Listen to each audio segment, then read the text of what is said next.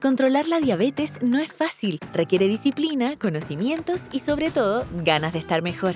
En los próximos minutos te invitamos a conectarte con un grupo de expertos que te orientarán para que tus niveles de glicemia estén siempre bajo control. Un podcast sobre diabetes. Los comentarios o recomendaciones emitidas en este programa están basadas en la experiencia del profesional quien las emite y pueden variar de un paciente a otro. Consulta siempre a tu médico o a tu equipo de salud. Hola amigos de Acucheck, estamos grabando este podcast en estos tiempos de pandemia, donde sabemos que las personas con diabetes tienen, ¿no es cierto?, algún riesgo de que la enfermedad sea un poco más complicada si es que se contagian. Y también muchas consultas que nos han hecho llegar ustedes porque se tienen que mantener dentro de sus casas y en cuarentena. Hoy día vamos a tratar un tema particular que es muy importante, ya que si bien estamos con mucho miedo, temor o ansiedad por el riesgo de contagiarnos del coronavirus, no debemos olvidar que está comenzando el invierno y que vienen otras enfermedades, como puede ser una amigdalitis, un resfrío común, incluso ni siquiera enfermedades del invierno, podemos tener un episodio de enfermedad gastrointestinal, todas estas enfermedades que hacen o pueden provocar una descompensación de la diabetes, incluyendo obviamente el coronavirus, que también es una infección. Entonces, para tratar este tema, eh, contamos con la presencia de Alejandra Ávila. Alejandra es presidenta de la Asociación Chilena de Enfermeros Educadores en Diabetes y es la enfermera jefe del Servicio de Endocrinología y Genética del Hospital San Borja Herrerán y del Instituto de Investigación Materno-Infantil. Bienvenida, Alejandra. Gracias, muchas gracias por la invitación y por supuesto espero que les sea de utilidad a todos los que nos están escuchando porque eh, creo que es muy importante lo que tú decías, que solamente ahora va a empezar el invierno, ¿no es cierto? Y vamos a tener enfermedades interrecurrentes. Esa es la primera pregunta, para que nos quede claro ¿Qué es una enfermedad interrecurrente? Bueno, Enfermedad interrecurrente significa cualquier otra enfermedad que pudiera estar en una persona que tiene una diabetes u otra condición, ¿no es cierto?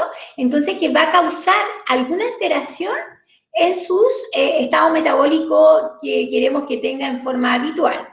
Ya sea, por ejemplo, un resfrío que cause fiebre y eso altere el control metabólico de, en las personas con diabetes, o vómitos, diarrea, ¿no es cierto? Que son enfermedades intestinales en general. Entonces, una peste, eh, cualquier enfermedad que sea ajena a la que usted tiene en este momento, que es la condición de diabetes. Perfecto, o sea, yo tengo diabetes, pero me enfermo de otra cosa. Tiene otra enfermedad. Eso hace que mi diabetes no la pueda controlar de la misma manera de la misma manera. Y además, ¿no es cierto que todas las personas pueden presentar enfermedades interrecurrentes? No ustedes porque tengan diabetes, sino que esto es de la vida, ¿no es cierto? No es una cosa de, de las personas con diabetes. Perfecto. hay una consulta de redes sociales que nos pregunta, eh, ¿aumentaría la, la, glicemia o la, el azúcar en la sangre, aumentaría si me contagio con coronavirus? Ah, ya. Bueno, coronavirus es una enfermedad interrecurrente, ¿cierto? Por el hecho de aumentar una infección, ¿no es cierto?, en que vas a tener fiebre, ¿no es cierto? Hay una resistencia a la insulina, por supuesto que te va a alterar el control metabólico y tu glicemia no van a estar como queremos que esté. Recuerden que las personas con diabetes, usuarios de insulina, o sea, ya sea diabetes tipo 1, ¿no es cierto? O diabetes tipo 2, usuarios de insulina, ¿no es cierto? Eh, esta enfermedad infecciosa, ¿no es cierto?, aumentan los niveles de glicemia. ¿Ya? Entonces, por supuesto que se va a alterar. Entonces, ¿qué va a pasar en ese caso? Vamos a tener un aumento de la glicemia que se llama hiperglicemia, ¿no es cierto?, sobre los valores esperados. ¿Cuánto es el valor esperado que yo quiero en las personas con diabetes? En ayuna entre 70 y 130 y después de comer ojalá no más de 180. Y eso es un poco, es difícil llevarlo, sobre todo cuando hay una infección interrecurrente, porque además de la hiperglicemia, hay un aumento de una hormona que se llaman hormonas de contrarregulación, que son así como el cortisol, la adrenalina, noradrenalina, hormona de crecimiento, ¿no es cierto? ¿Y qué pasa con eso? Que como hay disminución de la insulina por esta resistencia, estas hormonas hacen que se aumente la cantidad de ácidos grasos que se liberan a la sangre. Y entre eso puede ser que haya un aumento de unas sustancias que se llaman cetonas. Y esas cetonas son sustancias tóxicas que pudieran producir mayores complicaciones a las personas con diabetes. Entonces, el riesgo está ahí, presente. Si tenemos una hiperglicemia porque hay una infección, ¿no es cierto?, con fiebre, nosotros tenemos que estar pendientes de controlar más nuestra glicemia, de controlar de vez en cuando cetonas, ¿me entienden? Porque no queremos que pase a ser una cetosis o algo mucho más grave, que lo podemos conversar un ratito más, que se llama cetoacidosis. Perfecto. Entonces, eso es lo importante, control, mejor control. Ya. Entonces, si nos pudieras repetir, ¿cuándo hablamos de una hiperglicemia? ¿Cuándo yo me preocupo? ¿Cuándo digo, oh, oh, esto se salió, parece del control? La hiperglicemia sí, cuando los valores de glicemia están sobre 180 miligramos por decilitro, 200 podría ser, pero es sobre 180 porque nosotros queremos tener un control metabólico adecuado. Ojalá no más de 130 en ayunas, ¿se fijan? Perfecto. ¿Y por cuánto tiempo esta glicemia alta yo me tengo que asustar? Ya. Eh, el control de la glicemia, si está más de dos veces en el día o en repetidas ocasiones, hay que tomar cuidado. ¿Ya? Y saber, ¿qué me pasó? Ustedes se preguntan, ¿por qué tengo esa glicemia? Porque no que llegar y decir, ah, ya me pongo insulina, me pongo insulina. No, pues la idea es que ustedes empiecen a pensar y a evaluarse ustedes mismos para saber por qué pasó esto. ¿Qué sé yo? ¿Me puse menos dosis? ¿Se me olvidó ponerme la insulina? ¿Estoy enferma? En realidad sí, por eso estoy alta. ¿Debo corregirme más seguido? ¿Debo aumentar mi dosis de insulina? Porque estoy en un periodo interrecurrente con alguna enfermedad, ¿no es cierto? Pero ¿qué pasó? Siempre ustedes pregúntense eso antes de poder actuar. Cuando ya tengan esa respuesta a la pregunta que ustedes se hacen, van a poder hacerlo mucho mejor y va a salir todo bien. Y van a evitar tener el riesgo de cetosis.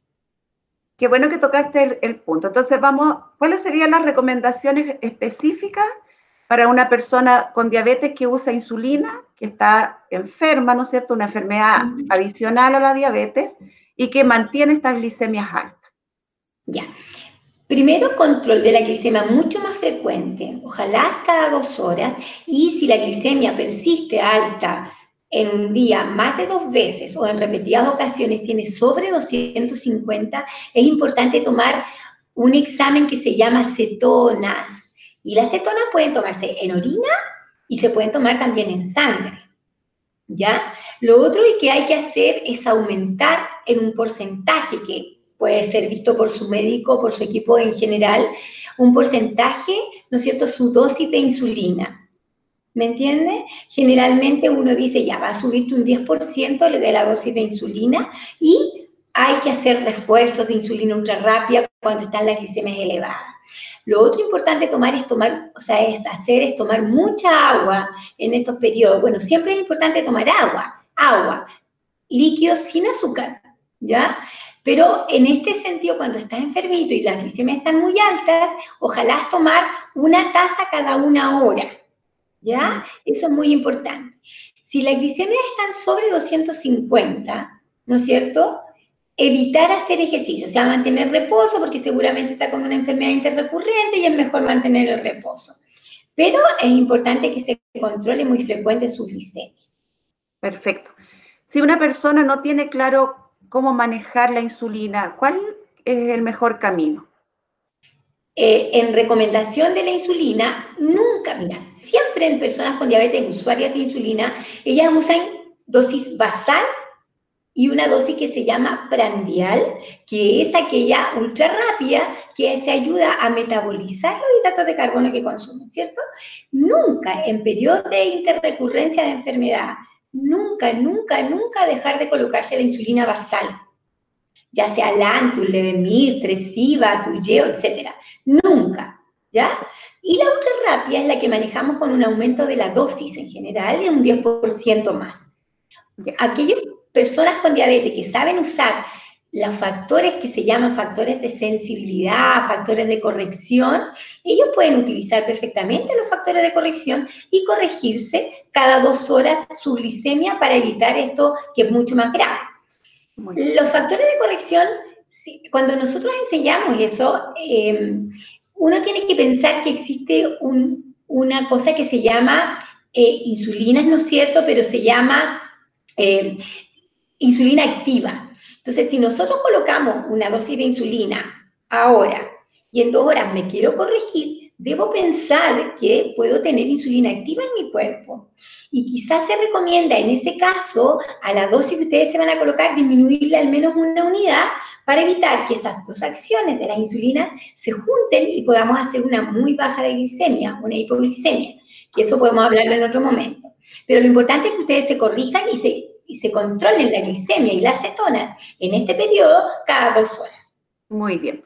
Yo creo que es importante recalcar que todas estas correcciones tienen que ser con un control de la glicemia y no al ojo o creer Que, estoy alta. ¿Ya? y también que si las personas no han recibido educación de cómo hacerlo, no lo hagan por sí solas, sino que tienen que contactar a su equipo de salud para que lo apoyen. Eso iba a decir yo también, Jimenita, que es tan importante que ustedes mantengan el contacto con el equipo de salud, con cualquiera del equipo, ¿no es cierto? Si es la enfermera, quizás muchas veces la nutricionista, no sé, el médico, en el equipo debiera haber una psicóloga, de repente todo, todo el equipo multiprofesional es muy, muy importante en este sentido. Sí, como estamos en época de, pandemia y de cuarentenas, eh, muchos hospitales no están atendiendo de la misma manera tú nos podrías ayudar, ¿Cómo, se pueden contactar? Porque sé que en todos los lugares hay contacto. O sea, te puedo hablar de mi experiencia, Jimenita, perdón, pero eh, debiera haber alguien con un teléfono las 24 horas del día si se pudiera. Eh, quizás te cuento un poquito la experiencia mía, no, no me salgo mucho. Nosotros tenemos el celular las 24 horas del día, estamos en contacto telefónico y además por videollamadas con los, con los niños o con los adolescentes que más necesitan ayuda, tanto psicóloga como enfermera y médico, a través de nosotros que somos la cara visible en este sentido. Ya, y estamos dando recomendaciones cuando ellos lo necesitan y ellos se contactan con nosotros en el momento que lo requieren, porque no dejamos pasar el tiempo, entonces vamos contestando de inmediato. Pero además hemos hecho videos educativos muy bonitos, ya creo que eh, me he aprendido mucho por el Zoom y he podido enviar eh, muchos videos educativos tanto para días de enfermedad como para niños que debutan, porque tenemos muchos debuts en este momento. Entonces, de verdad que ha sido una herramienta muy buena esta, esta cosa de tener las redes disponibles, las redes de apoyo disponibles. Así que yo creo que lo importante es que ustedes tengan un número de contacto en el hospital para que se contacten con cualquier persona del equipo de salud. Ya, eso es muy importante entonces. Recalcar que Alejandra es enfermera del servicio de endocrino del Hospital San Borja y trabaja con niños y adolescentes, y adolescentes. tipo 1 que requieren mucho seguimiento y cuidado. Nosotros también sabemos que tenemos seguidores que son adultos y que tienen diabetes tipo 2, que es un poco diferente, pero lo importante es tener a la mano el contacto con el servicio de salud o con el centro de salud donde se atienden para saber qué hacer y cuándo, ¿no es cierto? Sí, eso es muy importante, ¿ah? porque los cuidados en general para las personas con diabetes son para niños, para adultos, para adolescentes, para todos son los mismos. Estás en Bajo Control, un podcast sobre diabetes. Revisa el video del programa en nuestro canal de YouTube. Búscanos como AcuCheck Chile. Hemos visto que las personas que usan insulina tienen que medirse, manejar bien sus insulinas, ¿no es cierto? Y ver la cetona, porque es un riesgo alto. Tenemos muchas personas que usan eh, hipoglicemiantes orales o como los llamamos comúnmente nosotros pastillas. Si ellos están con la glicemia alta y están además con, alguna otra enfermedad, ¿qué pueden hacer? Ahí yo creo que lo importante es que tomen harto líquido y que acudan a alguna persona, a algún médico, ¿no es cierto?, que los pueda evaluar. Pero en relación con la enfermedad, solo tienen que ir al servicio de urgencia, repito, con fiebre, con dificultad respiratoria o con tos. La tos generalmente seca. Pero no vayan a un servicio de urgencia si no tienen esos síntomas, sino que ustedes en la casa, mucho líquido, de no dejar de tomarse sus medicamentos, ¿no es cierto? Y si pudieran, lógicamente, tomar contacto con alguna del, profesional o del equipo de salud, sería ideal. Pero son las recomendaciones generales, ¿ya? Eso es importante. Y no deberían suspender sus medicamentos de la diabetes. Nunca, nunca, nunca se sientan mal. Claro. Nunca suspenderlo. Eso es muy importante eh, que lo entiendan. ¿Y cuál es la recomendación de que no vayan a los servicios de urgencias? Porque se exponen más a contagiarse. ¿Cierto? Pero a lo mejor en realidad tienen un resfrío común, que ya está empezando el frío, van a aparecer los resfríos comunes, pero si a eso van a la urgencia, es más riesgo de que se contagien de coronavirus, que evidentemente es un virus mucho más grave que un resfrío común. Sí, mucho más grave. O sea, grave en el sentido de que las personas con diabetes, eh, digamos, pueden ser mucho más severo y la recuperación es mucho más larga. Eh, como cualquier otra persona se pueden contagiar y en realidad la forma del contagio es tan fácil que por eso es que hay tanta gente con, con este virus. Hay un, hay un teléfono de salud responde también a los cuales pueden acudir los usuarios si es, que no, si es que no saben cómo contactarse o qué hacer, ¿no es cierto? Así que también eso también es, importante. Alejandra, además de agradecerte por todos tus conocimientos, ¿algún resumen o algo más concreto que nos puedas contar? Sí, me gustaría dejar en claro cuándo debieran ir al hospital en días de enfermedad. Estamos hablando de días de enfermedad. Si tienen vómitos a repetición, ahí deben ir al hospital, porque ustedes no van a poder hacer mucho. O, por ejemplo, si las glicemias están más altas y ustedes, a pesar de la corrección que realicen con insulina extra, no bajan. O si se toman las cetonas, que son estas sustancias tóxicas, ¿no es cierto?, que pueden producir complicaciones, no bajan también, van en aumento, por ejemplo. O, por ejemplo, si tienen un dolor abdominal muy, muy severo, también tienen que ir. O si tienen, por ejemplo, confusión, eh, alteración de la conducta en general, ¿ya? O cuando son muy chiquititos y no tienen cómo contactar al equipo de salud, ¿no es cierto? Chiquititos pequeños, de 2 a 3 años, con diabetes y con alguna otra enfermedad interrecurrente que sea grave en el fondo. Eh, o, por ejemplo, si tienen un niño que está con sintomatología de diabetes porque tiene un diagnóstico reciente, ahí ya hay que ir de todas maneras al hospital. Eh, porque no podemos hacer acciones en la casa, pero lo ideal es que ustedes pudieran tener un, el equipo de salud de contacto para que todo lo que puedan hacer en casa lo realicen en domicilio sin tener que ir a un servicio de urgencia. Las hiperglicemias se pueden corregir en casa, incluso la cetosis se pueden corregir en casa, excepto cuando ya tenemos cetoacidosis, que eso ya es una situación mucho más grave que escapa de lo que ustedes pueden hacer y que tienen síntomas bien claros. Por supuesto, mucho pipí, mucha sed, ¿no es cierto? Pero además se asocia a que les duele mucho la guatita, un dolor abdominal muy severo, acompañado de dificultad respiratoria, ¿ya? Y en ese caso se pueden incluso deshidratar y por eso no podemos hacerlo en casa y deben ir a un centro asistencial. Y lo otro que yo quería recalcar en estos días de enfermedad es que independiente de que ustedes estén enfermos y que vomiten, tengan alguna otra enfermedad intestinal, nunca deben dejar de colocarse su insulina basal a, los a las personas con diabetes que usan insulina. Nunca dejar de colocarse la insulina basal porque es mayor riesgo de hacer cetosis o cetoacidosis. Muy bien. ¿Ya? Eh, la insulina tienen que tener claro que puede ser aumentada o disminuida en este tipo de situaciones. La única situación que podría ser disminuida es cuando ustedes tienen eh, diarrea o vómitos, ¿ya? Eh, y que, por supuesto, hay que controlar mucho más la glicemia y los cuerpos cetónicos. Y si esos cuerpos cetónicos están alterados, marcadamente altos, hay que ir a un centro asistencial. Y siempre, siempre, siempre contactarse con su equipo de salud. Yo creo que eso como resumen eh, creo que estaría como dentro de lo que yo esperaría como parte de un equipo de salud, ¿no es cierto?, que ustedes hicieran en su domicilio.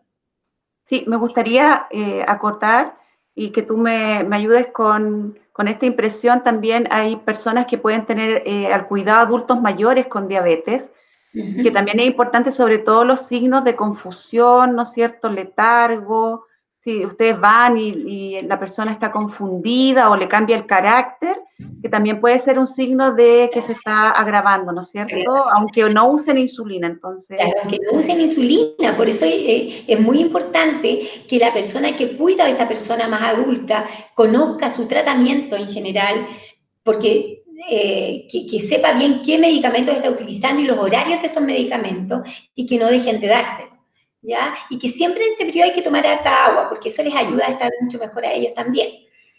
Si el niño o el adulto no, no recibe el agua, por lo que sea, porque está muy aletargado, ¿ahí también debería ir a una urgencia? Mira, lo que hacemos nosotros en niños y adolescentes que tienen dificultad para tomar porque tienen vómitos a repetición o náusea, eh, damos una taza de agua en una hora, pero por sorbos. Una cucharita, 10 minutos, otra cucharita, de manera de hidratar a este niño, pero evitar yendo al servicio de urgencia si podemos controlarlo en la casa. Si ya esto sigue y los vómitos son muchos a repetición y vemos que el niño se está deshidratando y no quiere tolerar nada, ya tiene que ir de todas maneras a un servicio de urgencia. Muy bien. Bueno, Alejandra. ¿Sabes qué, que sería importante también en este periodo de coronavirus decir que evitar de todas maneras salir de casa, quedarse en la casa. Pero si por alguna razón mayor tienen que salir, no sé, por muerte de un familiar cercano, por decir algo, y que tuvieran que salir, por favor, usen sus medidas de protección personal, mascarilla, guantes, por favor, en lo posible. Y si no, porque el guante se va a ensuciar, lavarse las manos frecuentemente, por lo menos 60 segundos cada vez, o lavarse las manos y andar con alcohol gel para cuando las manos estén visiblemente limpias, ustedes las puedan limpiar con el alcohol gel. Evitar el contacto social, ¿no es cierto?, muy cercano con otras personas. En este sentido, mantener la distancia, ¿no es cierto?, por lo menos de dos metros. Y lo otro importante es que, ¿no es cierto?, no se saluden ¿no es cierto?, con, de mano ni de beso, y en caso de toser, repito, ¿no es cierto?, o con un pañuelo desechable que hay que botar, o con, ¿no es cierto?, el codo para que mantengamos el, evitar el contagiar a otras personas y ustedes se contagien. Perfecto. Entonces aquí hay que hacer como un mix de todo, ¿no es cierto? Me cuido de la diabetes, me cuido del coronavirus y lo más importante es cuidarse, prevenir para no llegar a estar contagiado y no llegar a tener esta enfermedad.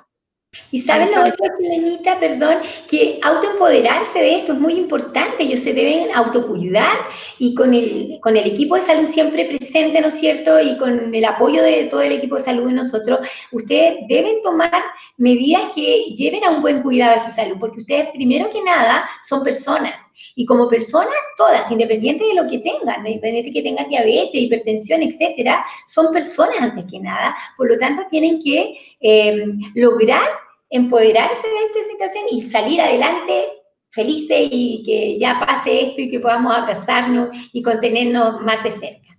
Perfecto.